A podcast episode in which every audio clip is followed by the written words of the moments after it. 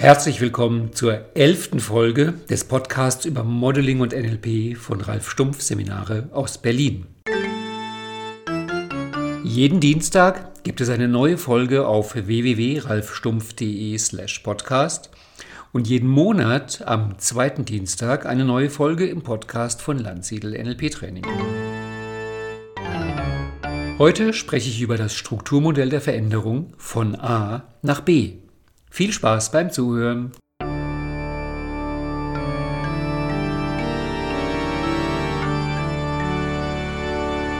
Heute geht es über das Modell von A nach B oder wie es Robert Dills formuliert hat, denn von dem ist das Modell gegenwärtiger ändernswerter Zustand plus Ressource ist gleich künftiger erwünschter Zustand. Wenn ich das im Seminar vorstelle, dann schreibe ich das als quasi mathematische Formel, indem ich erst einen traurigen Smiley hinmale mit den Mundwinkeln nach unten, dann plus ein Herzchen ist gleich ein lachendes Smiley. Der traurige Smiley ist Punkt A, der gegenwärtige ändernswerter Zustand. Das nennt man im Alltag normalerweise das Problem. Und der lächelnde Smiley ist Punkt B, der künftige erwünschte Zustand. Das ist das, was man halt im Alltag das Ziel nennt, wo man hinkommen möchte. Und die Ressource ist die Antwort auf die Frage, wie komme ich von A nach B? Also die Ressource ist dann die Lösung. Robert Dills hat das Modell vorgestellt in den 80er Jahren in dem Buch Identität, Glaubenssysteme und Gesundheit. Und so einfach diese Formel auch ist, finde ich sie wirklich großartig und sie ist ein ganz wichtiger Teil in meiner Art, NLP zu machen. Für mich ist diese Formel das Grundmuster jeder Anwendung von NLP, das Grundmuster jeder NLP-Intervention. Das heißt, diese Formel steht für mich zum einen ganz als Basis unter jeder Art von Formatdesign und Übungsdesign, weil jedes Format und jede Übung geht natürlich über die Frage, von welchem Punkt A zu welchem Punkt B möchte ich und vor allem natürlich, wie komme ich dahin. Und in einem größeren Rahmen ist es für mich auch die Formel für jedes Coaching und für jedes Seminar, weil es gibt immer einen Anfangspunkt und einen Endpunkt und man wünscht sich, dass der Endpunkt besser ist, erwünschter ist als der Anfangspunkt. Und das ganze NLP dreht sich um die Frage, wie komme ich dahin? Wie kann ich diese Veränderung machen? Vielleicht kennst du mein Rahmenmodell, das NLP-Rahmenmodell, was ich vor vielen, vielen Jahren für meinen ersten Practitioner entwickelt habe. Das entstand ja damals so, dass ich aus den klassischen Anleitungen für NLP-Formate die Schritte, die immer wieder drin vorkommen, rausgekürzt habe und in ein extra Modell zusammengefasst habe. Das heißt, der erste Schritt von diesen vier Schritten des Rahmenmodells besteht darin, dass du einen Rahmen aufbaust. Der besteht für mich aus dem eigenen guten Zustand, Rapport und guten Zustand des anderen oder der anderen Person. Und dann kommt der zweite Schritt, die Themendefinition, wo es halt darum geht, festzulegen, worum es in dem Gespräch überhaupt gehen soll, also worüber wir reden, woran wir arbeiten. Und diese Themendefinition im zweiten Schritt ist dieses von A nach B gegenwärtiger ändernswerter Zustand plus Ressource ist gleich künftiger erwünschter Zustand. Und darüber hatte ich ja mit Dagmar Ling in einem der letzten Podcasts auch schon geredet zum Thema Auftragsklärung im Coaching, wo wir auch äh, überlegt haben, nennt man es Auftragsklärung, nennt man es Themendefinition oder nennt man es Anliegen. Und im Modeling geht es auch ganz oft um von A nach B, weil B ist in dem Fall dann das Modell, die Person, der ich ähnlich werden möchte und A ist die Vergleichsperson oder jedenfalls zum Beispiel ich selbst dann im Modeling. Und dann geht es im, von A nach B darum, wie ich in bestimmter Hinsicht mich mit meinen jetzigen Qualitäten dem annähere, was ich in diesem Modell sehe. Also du siehst, dieses Modell von A nach B ist ein wirklich sehr, sehr grundlegendes Modell für meine Arbeit.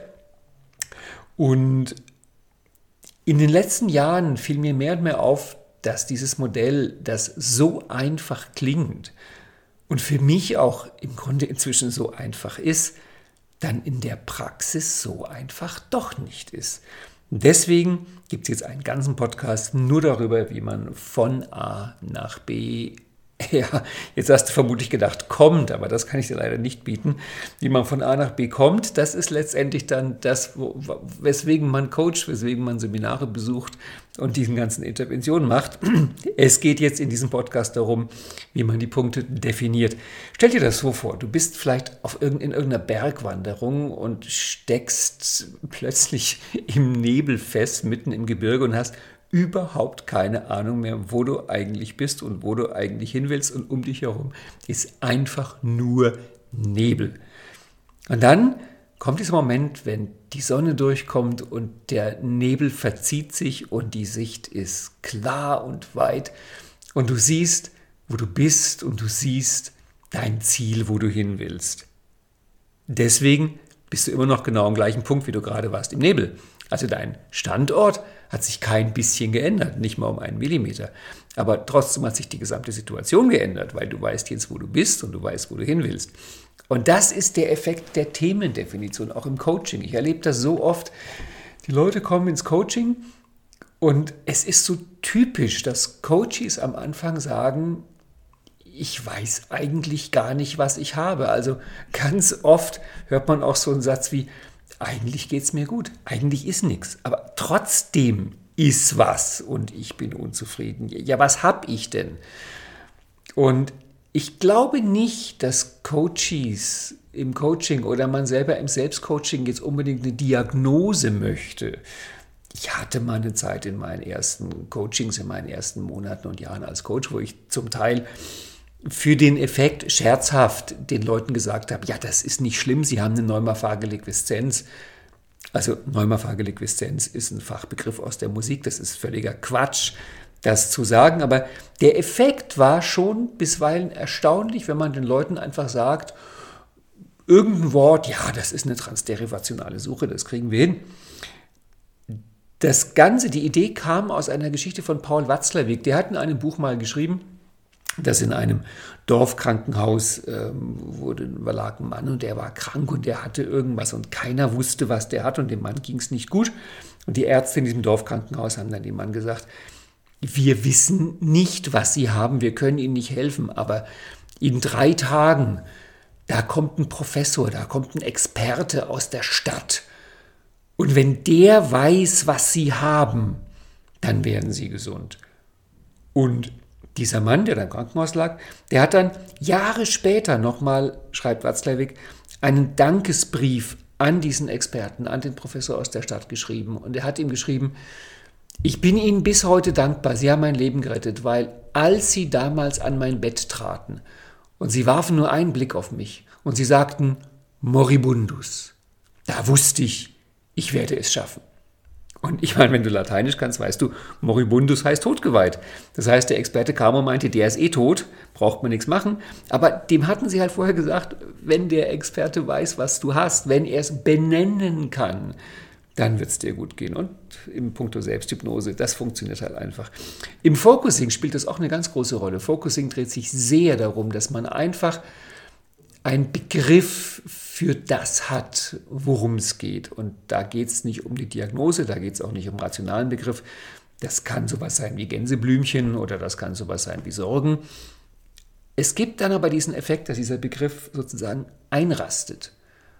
Und dieses Einrasten führt zu einer Entspannung. Also, meine Erfahrung ist, sowohl im Coaching als auch im Selbstcoaching, dass es oft wirklich darum geht, erstmal rauszufinden, was ist es denn eigentlich, was ich habe. Ich nenne das auch oft, dass man sich das Thema zurechtlegt, dass man sich so zurechtlegt, dass man es hinterher auch gut bearbeiten kann und auch gut lösen kann.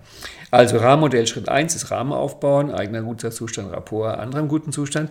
Schritt 2 ist dann die Themendefinition, die besteht aus gegenwärtiger ändernswerter Zustand, das ist Punkt A plus die Ressource, das ist das Wie ich komme zu Punkt B, dem künftigen erwünschten Zustand. Diese Ressource, das Wie, den Veränderungsweg, führe ich dann durch in Schritt 3 des Rahmenmodells und gehe davon aus und hoffe, dass das klappt. Und um mich davon zu überzeugen, um mich zu vergewissern, mache ich in Schritt 4 dann einen Test. Stelle fest, hat meine Veränderung geklappt, habe ich mein Ziel erreicht, also meinen Punkt B. Deswegen brauchen die beide Kriterien. Ich mache einen Öko-Check, ich mache einen Future Pace, ich mache eine Manifestation. Das ist dann das normale NLP-Vorgehen. Und jetzt ist halt die Frage, Wie definiere ich von A nach B? Und es mag banal klingen, dieses von A nach B, aber es hat es in sich.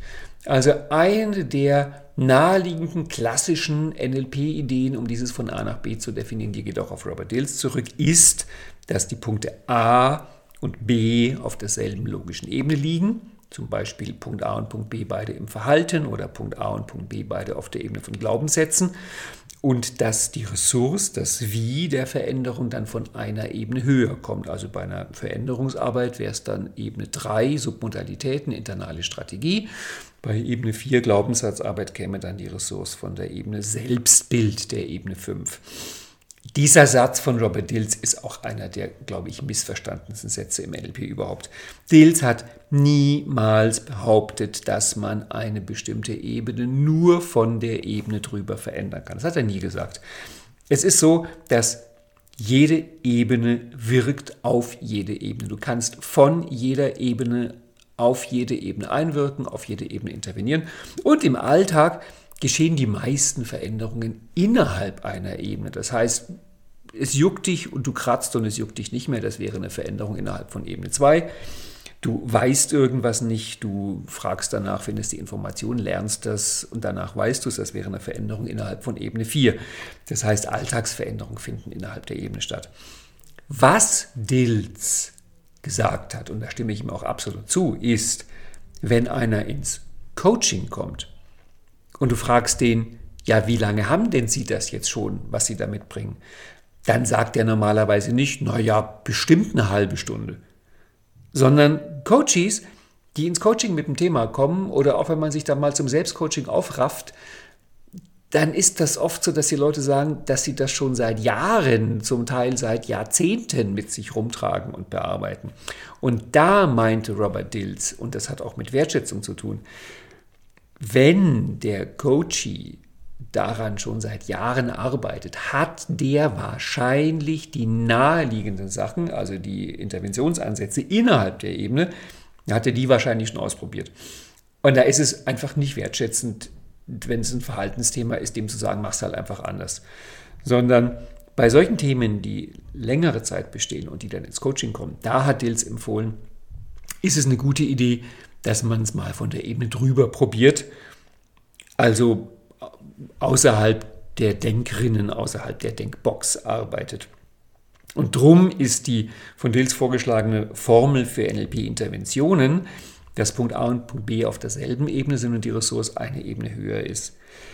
Ich habe im Laufe der Jahre in den Seminaren und im Coaching gemerkt, dass man ab Ebene 5 durchaus auch erstmal innerhalb der Ebene schauen kann, ob es da eine Ressource gibt, weil ab Ebene 5, ab Ebene Identität, äh, da ist die Ressource das dissoziierte Selbstbild, muss man schon sagen, sind die meisten Leute, die ins Coaching kommen und auch die meisten Leute, die eine NLP-Ausbildung beginnen, doch nicht so geübt, so virtuos darin, mit diesen Ressourcen auf der Ebene Selbstbild, Zugehörigkeit, Spiritualität umzugehen, dass man sagen kann, ja, da haben die schon alles probiert. Das heißt, ab Ebene 5 kann es eine gute Idee sein, auch innerhalb der Ebene zu arbeiten. Solltest du zufällig Gunther Schmidt kennen und seine Arbeit. Gunther Schmidt ist für mich ein leuchtendes Beispiel für jemanden, der ganz oft Ebene 5 Themen, also Themen von Persönlichkeit, von Identität, Selbstliebe, Selbstvertrauen, Selbstwert und so weiter, anpackt innerhalb der Ebene 5 indem er halt dann zum Beispiel das jüngere Selbst dem älteren Selbst begegnen lässt oder solche Sachen macht. Das ist also eine ganz klare Ebene 5 Arbeit innerhalb der Ebene. Also es ist wie gesagt eine klassische NLP-Idee, innerhalb einer Ebene zu verändern. Das heißt, Punkt A und Punkt B sind auf derselben Ebene und die Ressource ist eine Ebene drüber.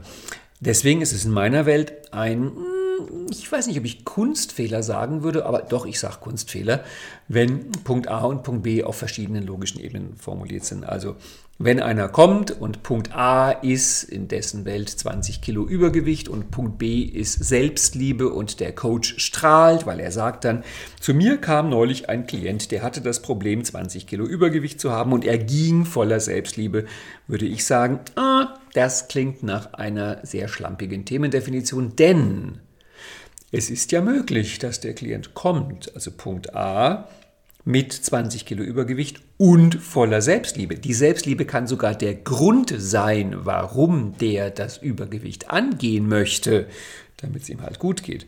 Und darum könnte dann der Punkt B sein, immer noch 20 Kilo Übergewicht und Selbstliebe. Und der Coach hätte in dem Coaching einfach nur umfokussiert von Ebene 2 Übergewicht auf Ebene 5 Selbstliebe.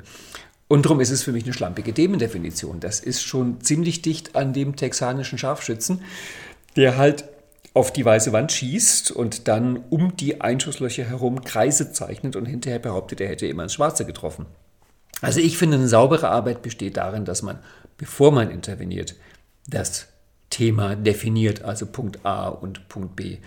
Und ähm, wenn da einer kommt mit 20 Kilo Übergewicht, nehmen wir mal irgendwelche Zahlen und er kommt halt, weiß ich, mit 90 Kilo, dann wäre Punkt A 90 Kilo und Punkt B wäre dann 70 Kilo. Und jetzt merkst du, oh, das in einer Stunde Coaching zu erreichen, das wird schwer.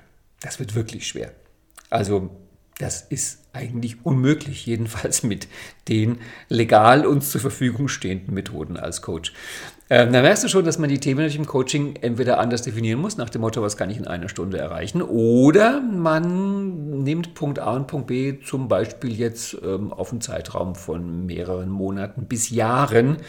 Das wäre dann im Score-Modell, was ja die Erweiterung des von A nach B Modells ist, der Effekt. Also ist es alles nicht so einfach, aber lohnend. Punkt A und Punkt B müssen auf derselben logischen Ebene sein, weil es natürlich klar ist, wenn ich anfange, ich bleibe nochmal in der Metapher mit Kilogramm, wenn ich dich frage, wie komme ich von 10 Kilogramm nach 15 Kilogramm, sagst du, brauche ich noch 5 Kilogramm obendrauf. Wenn ich sage, wie komme ich von 10 Kilogramm nach 15 Grad Celsius, dann stellst du fest, jetzt wird es schwierig mit der Veränderung. Das heißt, ich muss mir das schon zurechtlegen dass es passt. Und mit dem Zurechtlegen meine ich auch, angenommen, du wärst Coach oder du machst Selbstcoaching und du kannst wirklich gut auf der Ebene von Glaubenssätzen arbeiten. Da bist du einfach fit. Glaubenssatzarbeit ist dein zweiter Vorname und du frühstückst schon zum, vor dem Frühstück irgendwie drei Glaubenssätze und veränderst die. Aber das systemische Arbeiten mit der Zugehörigkeit, das liegt dir irgendwie gar nicht so. Und jetzt kommt ein Klient zu dir ins Coaching oder du machst Selbstcoaching und da gibt es ein Thema und das Thema ist vielleicht, mein Chef guckt immer so komisch und ich weiß gar nicht, was der von mir will. Und du definierst das fröhlich als systemisches Thema. Ja, was ist denn mit dem Chef los? Was könnte sich denn der denken? Und denkst dir dann, oh je, ja, jetzt habe ich mir ein systemisches Thema definiert. Ja, das ist ja dumm, weil ich kann ja bloß Glaubenssatzarbeit machen.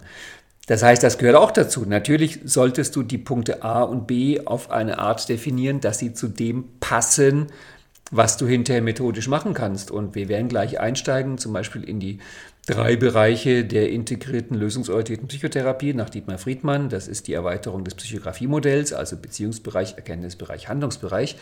Denn in allen drei Bereichen gibt es eine eigene Art, das Thema zu definieren, worauf, woraus sich eine eigene Art entwickelt, an dem Thema zu arbeiten.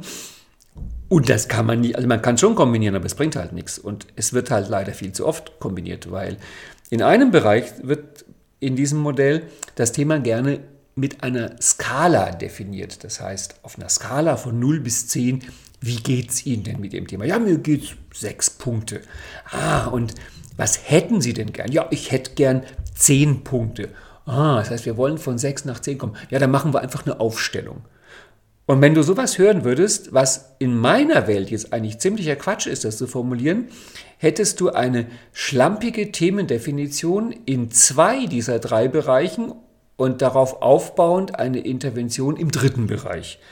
Also ich würde sagen, das klappt nicht. Und darum müssen wir uns angucken, wie man in diesen Bereichen definieren kann, wie man von A nach B kommt. Wenn du da für dich eine Übungsreihe machen wolltest, hätte ich ein paar Ideen für dich, weil wir hatten dieses Thema, wie man von A nach B kommt, jetzt gerade kürzlich im ersten Block der Coach-Ausbildung. Wir haben dem da wirklich mehrere Tage gewidmet. Mehrere Tage zu Beginn der Coach-Ausbildung einfach nur zu dem Thema, wie definiere ich zu Beginn eines Coachings die Punkte A und B und leite dann davon die Ressource, also die Methode ab. Und der erste Schritt besteht erstmal darin, die Coaches kommen ja nicht mit einem von A nach B. Also die sagen ja nicht, ich habe es jetzt so und ich jetzt gern so. Sondern normalerweise kommen die Coaches und bringen nur einen von beiden Punkte. Meistens bringen sie das Problem. Ähm, sagen halt, wie in dem Beispiel, ich habe 20 Kilo Übergewicht. Und dann ist der erste Schritt, dass man den Punkt B findet, also das, was Sie gerne stattdessen hätten. Dahinter steht auch eine Idee von Joseph O'Connor und John Seymour, die mich in meinen Anfangs-NLP-Tagen sehr inspiriert hat, weil in dem großartigen Buch Neurolinguistisches Programmieren haben die beiden geschrieben, ein Problem ist ein Ziel, das auf dem Kopf steht. Und das hat mich dazu inspiriert, zu üben, aus jeder Problemdefinition sofort reflexhaft eine Zieldefinition zu machen und die anzubieten. Und wenn du das probierst, wirst du merken, so einfach ist das gar nicht. Wenn du es üben möchtest, würde ich dir vorschlagen, schreib mal einfach 10, 15, 20, 30 typische Coaching-Themen auf. Ohne groß drüber nachzudenken, ohne groß zu reflektieren. Denk nicht an Ebenen, an Bereiche. Denk auch nicht an A und B. Schreib einfach irgendwelche Themen auf und dann hast du eine Liste. Und dann steht da zum Beispiel drauf, ich habe Angst vor Spinnen. Und dann denkst du dir, na, das wird wahrscheinlich kein Ziel sein, was jemand formuliert. Also ist es wahrscheinlich ein Problem. Mein Problem ist, ich habe Angst vor Spinnen. Ah ja, gut, aber was ist denn jetzt Punkt B? Also wo willst du denn hin? Einfachste Idee wäre, ich negiere das Ganze, ich habe keine Angst vor Spinnen.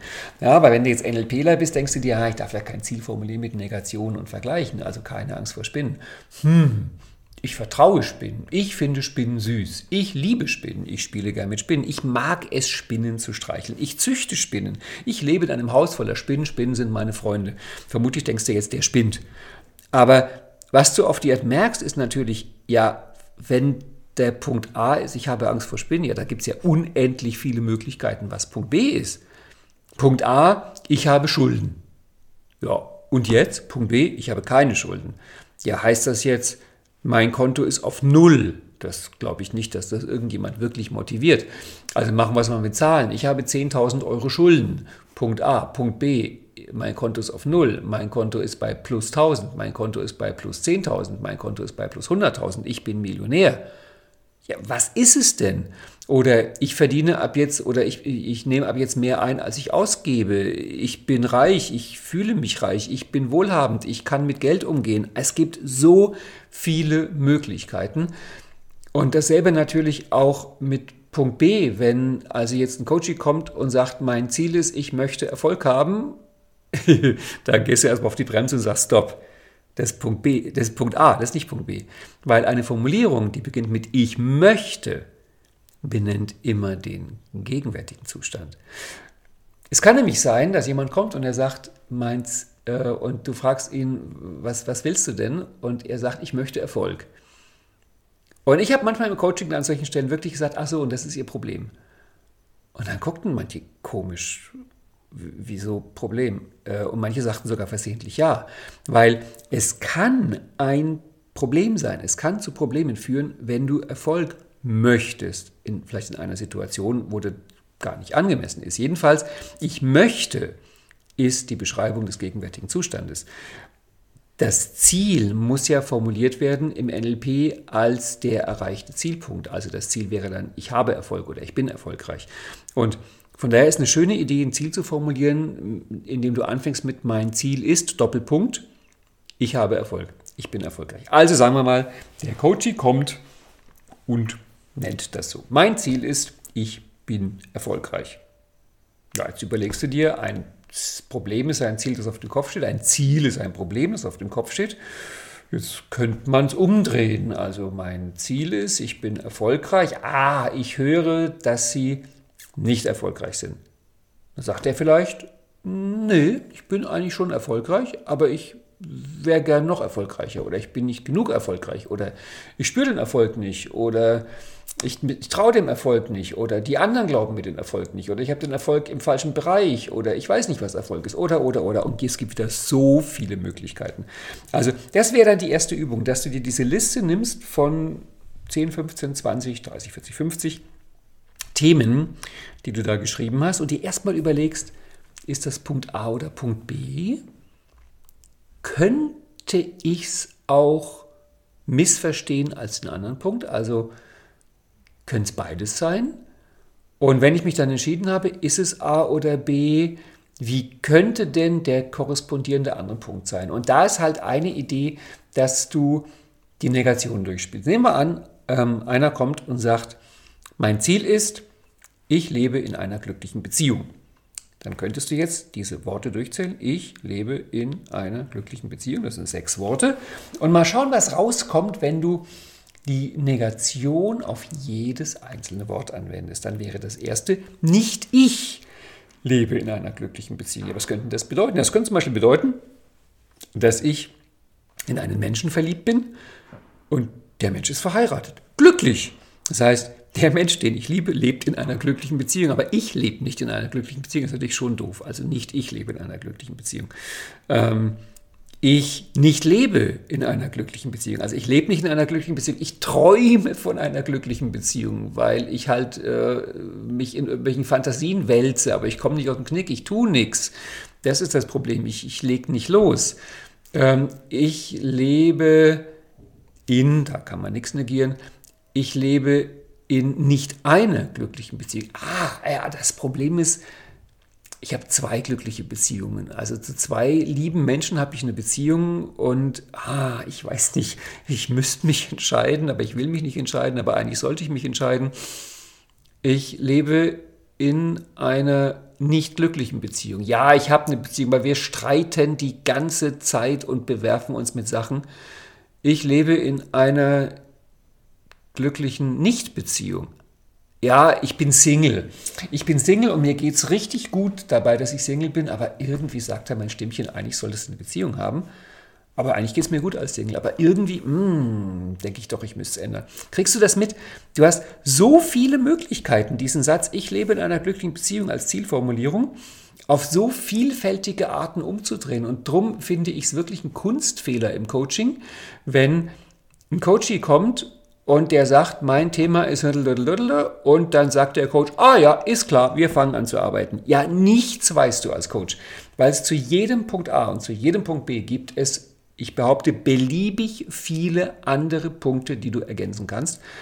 Und ja, jetzt fragst du dich wahrscheinlich, um Gottes Willen, wenn da so viele Möglichkeiten gibt, wie finde ich denn dann die richtige? Und die Antwort ist total einfach. Frag deinen Coachie. Und Fragen heißt im NLP immer, schau auf die nonverbalen Signale. Also, was ich immer im Coaching gemacht habe, und ich kann es dir auch sehr empfehlen, und das klappt auch im Selbstcoaching, du bietest zwei oder drei Formulierungen an, was der andere Punkt sein könnte.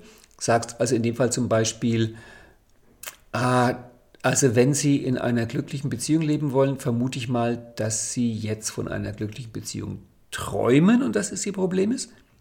Oder dass Sie jetzt glücklich Single sind und, oder dass sie in einer unglücklichen Beziehung sind.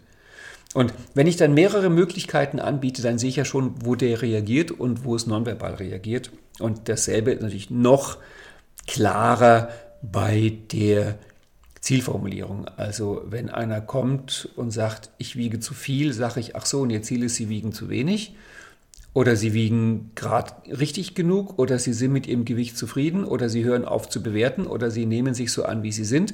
Und dann werde ich ja schon sehen, auf welcher Ebene der reagiert und wo es im Gesicht dann leuchtet und blitzt und strahlt und wo es vielleicht nickt. Wobei ich dazu sagen muss, es ist manchmal so, dass bei einer Zielformulierung der Körper reagiert und strahlt und bei einer anderen Stimme, bei einer anderen Zielformulierung der Kopf, der Intellekt sagt, ja, das hätte ich gerne. Und da muss man halt auch nochmal ganz kurz integrieren, dass alle Seiten der Persönlichkeit das wollen. Das heißt, die erste Idee ist also, du nimmst dir irgendwelche Punkte, A oder B, und ergänzt den anderen. dann kommt eine weitere Idee. Jetzt könntest du dir, und ich gehe mal davon aus, dass du ein bisschen Ahnung von NLP hast, überlegen, ja, diese Formulierung, die ich jetzt habe, äh, ist das jetzt Kontext oder Verhalten oder internale Strategie oder Glaubenssatz oder Werte oder Persönlichkeit oder Zugehörigkeit oder irgendwie um andere Leute oder Spiritualität oder was auch immer.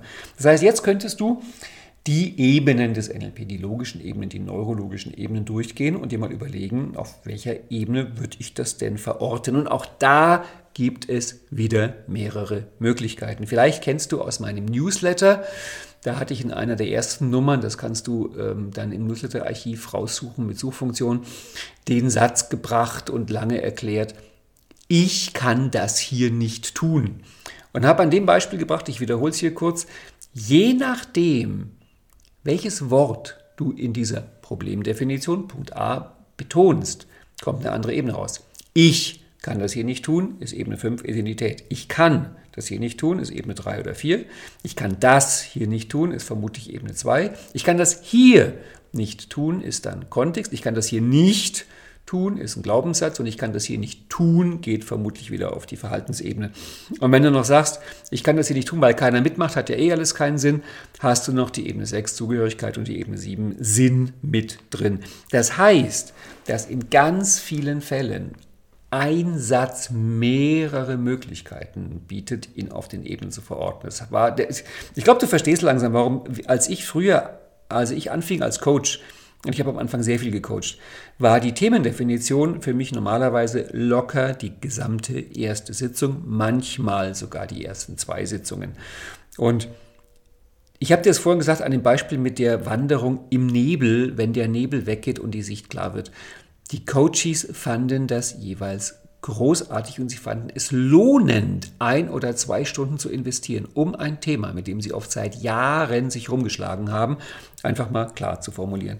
Mit Punkt A, mit Punkt B, mit Ebene, mit Kriterien und mit der Idee, was die ersten Ressourcen sind. Also wäre jetzt eine Idee, definier mal das Thema als Kontext, Verhalten und so weiter, die Ebenen hochziehen. Da will ich auf eine Ebene kurz eingehen, weil die im NLP echt stiefmütterlich behandelt wird und das finde ich nicht gut. Das ist die Kontextebene. Es ist ja zu verstehen, weil ja das NLP klassischerweise nicht auf der Kontextebene interveniert oder intervenieren kann, weil wir halt im NLP aufgrund unserer Methoden im Grunde erst ab Ebene 2 intervenieren. Aber die Kontextebene ist echt, echt wirklich wichtig. Ich gebe dir ein Beispiel. Das habe ich selbst erlebt mit einer Seminarteilnehmerin, die kam und die Leute arbeiten ja im Seminar immer an persönlichen Themen, an größeren Themen. Also ich sage immer, nimm dir ein Thema, von dem es eigentlich nicht zu erwarten wäre, dass du es im Rahmen von 20 Ausbildungstagen klären kannst. Also ein groß genuges Thema und dann schafft man es oft in den 20 Tagen trotzdem. Aber jedenfalls ein großes Thema. Und die Frau kam mit dem Thema, die hat gerade ihre, glaube ich, Bachelor- oder Magisterarbeit geschrieben und sie meinte, es ist wie verhext. Sie kommt hoch motiviert und voller Lust und quietschvergnügt kommt sie von der Arbeit nach Hause und setzt sich an ihren Schreibtisch und will ihre Arbeit schreiben. Und nach einer halben Stunde hat sie Wahnsinns Kopfschmerzen, kann kaum noch aus den Augen schauen und kommt es nicht weiter. Und das ist so schrecklich. Und sie hat, ihr erster Verdacht dass sie einen inneren Sabotageteil hat. Und wir haben alles gemacht, was NLP bietet, von internalen Strategien über Glaubenssatzarbeit, biografische Arbeit, Wertearbeit, Persönlichkeitsarbeit, Aufstellungsarbeit, was weiß ich. Nichts hat etwas gebracht. Und irgendwann kam dann raus, die Wand, vor der sie saß, war schimmelig. Das ganze Haus war verschimmelt. Das Haus war so verschimmelt, dass sie es hinterher abreißen mussten. Das war nicht mehr zu sanieren. Das heißt, die saß da quasi in einer Schimmelwolke. Und das ist kein Wunder, dass sie da Kopfschmerzen bekam. Jetzt könnte man natürlich fragen als NLPler, ähm, welche Interventionen auf oberen logischen Ebenen setzen Sie ein, wenn jemand in der Schimmelwolke sitzt? Und ich hoffe mal, du sagst auch gar keine, ich nehme den da raus und reiß das Haus ab. Das ist ein Kontextproblem was man auch auf der Kontextebene lösen kann. Und ich finde wichtig, das ernst zu nehmen. Das heißt, in vielen Fällen lohnt sich auch der Blick auf den Kontext. Und auf der Kontextebene gibt es eine ganz einfache Regel. Wie kannst du feststellen, ob es ein Kontextthema ist? Und die Definition ist, wenn es ein Kontextthema ist, kann es jemand anderes für dich lösen. Also nehmen wir an, Du hättest das Problem, dass deine Wohnung nicht geputzt ist, deine Wohnung ist unordentlich und schmutzig. Ja, das könnte jemand für dich machen. Ne? Also da könntest jetzt du jemanden bitten, äh, überreden, bezahlen, dass deine Wohnung sauber ist. Also das ist offensichtlich auf der Kontextebene zu lösen. Nehmen wir an, du schwabbelst da wie Gammelfleisch durch die Gegend und, und die Speckröllchen rollen da so hoch und runter und du denkst, ein bisschen Sport wäre ganz gut ja, du wirst niemanden für dich Sport machen können lassen. Also, dass du jemanden 20 Euro gibst und sagst, joggen mal eine Runde für mich, das wird dem was bringen, aber dir nicht. Also offensichtlich kein Kontextthema. Das ist die einfache Regel.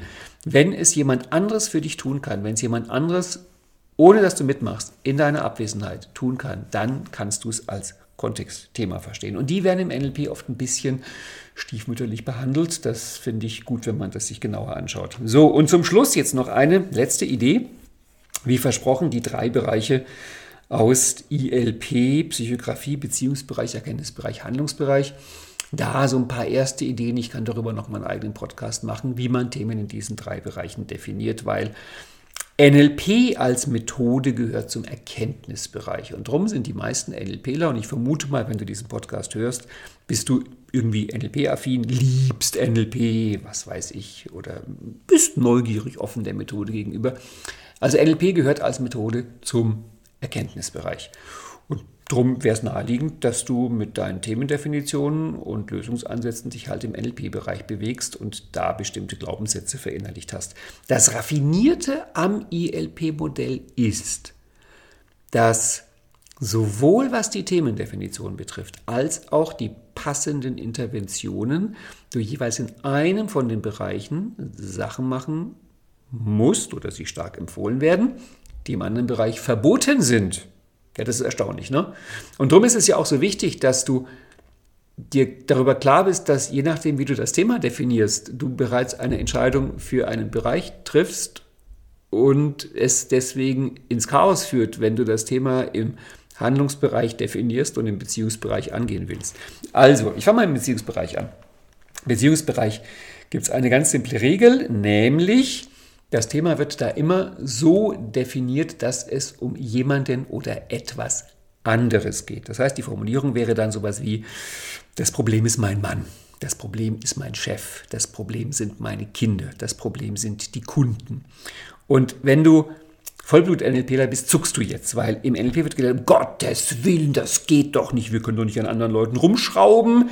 Also wenn einer kommt und sagt, das Problem sind meine Kunden, das Problem ist mein Chef, würde ein NLPler sagen, ja, aber die Kunden und der Chef sind nicht da. Was können Sie, was kannst du machen? Ja, im NLP, aber im Beziehungsbereich ist das Coole, wir können an anderen Leuten arbeiten. Michael Lukas Möller, ein von mir sehr geschätzter Paartherapeut, bringt die Anekdote, dass eine Frau mal in Paartherapie zu ihm meinte, wir könnten so eine schöne Ehe haben, wenn mein Mann nicht wäre. Das ist für mich das mustergültige Beispiel einer Definition im Beziehungsbereich. Das geht auch mit Sachen. Das geht auch, wenn Leute sagen, ich habe keine Ahnung, warum das Geld nicht bei mir bleiben will.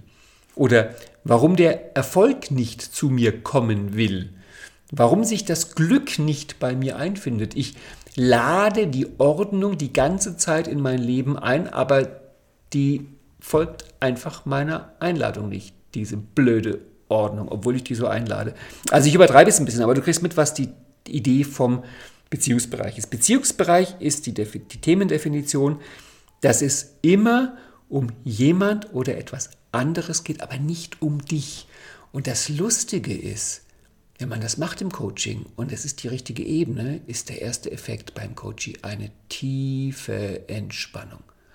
Kommt einer und sagt, ich weiß nicht, warum ich keinen Erfolg habe. Es läuft einfach nicht, der Laden läuft nicht. Dann sage ich ja, wenn die Kunden zu dumm sind, um deine Qualität zu erkennen, wenn man so wie du seiner Zeit so weit voraus ist und die anderen einfach nicht sehen. Und natürlich ist das alles spaßig. Aber wenn es da so eine bestimmte Entspannung gibt und so ein bestimmtes Strahlen, dann denke ich mir oft, na, vielleicht sollten wir doch mal so ein bisschen auf der Ebene 6 im Beziehungsbereich arbeiten und schauen, was die anderen dazu beitragen. Also Themendefinitionen im Beziehungsbereich kümmern sich immer um jemand oder etwas anderes. Themendefinitionen im Erkenntnisbereich, also die zum NLP gehören, sind jetzt im NLP-Modell gesagt auf logische Ebene 4 und 5. Das heißt, da geht es um die Persönlichkeit, um Glaubenssätze, um Biografie und ähm, definitionsmäßig vor allem erstmal um alle Themen mit Selbst, Selbstliebe, Selbstvertrauen, Selbstbewusstsein, Selbstwert und sowas. Und um alle Themen, die eine Ich-Mich- oder Ich-Mir-Formulierung haben. Sowas wie, mh, hm, ich stehe mir im Weg oder ich kann mich nicht mehr im Spiegel angucken, das kann ich mir nicht verzeihen oder das könnte ich mir nicht verzeihen, ich möchte mich annehmen, so wie ich bin. Also diese ganzen Formulierungen, wo du merkst, da ist jetzt einer zweimal in dem Satz, also sehr klar bei ich stehe mir im Weg. Das sind ganz klare Definitionen im Erkenntnisbereich. Und im Handlungsbereich, und das ist jetzt halt das, was oft durcheinander geht, oder ich sage dir mal andersrum, ich sage dir mal die Unterschiede zwischen dem Erkenntnisbereich mit NLP und dem Handlungsbereich, da wäre die Methode SFBT, Solution Focused Brief Therapy. Und im SFBT gilt zum Beispiel als eine Regel, von mehreren sich bietenden Veränderungsmöglichkeiten wähle stets die kleinste. Denn kleine Veränderungen führen zu großen Veränderungen. Da erschrickt der NLPler und fällt gleich auf den Rücken, weil im NLP ist normalerweise die Idee, ich will alles verändern und zwar jetzt. Deswegen im SFBT gilt die Regel, dass Ziele bevorzugt über Vergleiche und Negationen formuliert werden. Steve DeShazer, der Begründer des SFBT, hat mal formuliert, wir können oft nicht sagen, was gut ist, aber wir können sagen, was besser ist. Das heißt, wenn da einer kommt ins SFBT und du fragst den ja auf einer Skala von 0 bis 10, wo würden sie denn sagen, sind sie da gerade mit ihrem Thema? Und der sagt, ich bin bei 6 Punkten. Dann ist für einen NLPler klar, wenn der jetzt bei 6 Punkten ist, Punkt A, dann ist Punkt B automatisch im NLP 10 Punkte. Na, eigentlich 11. Das ist so typisch NLP.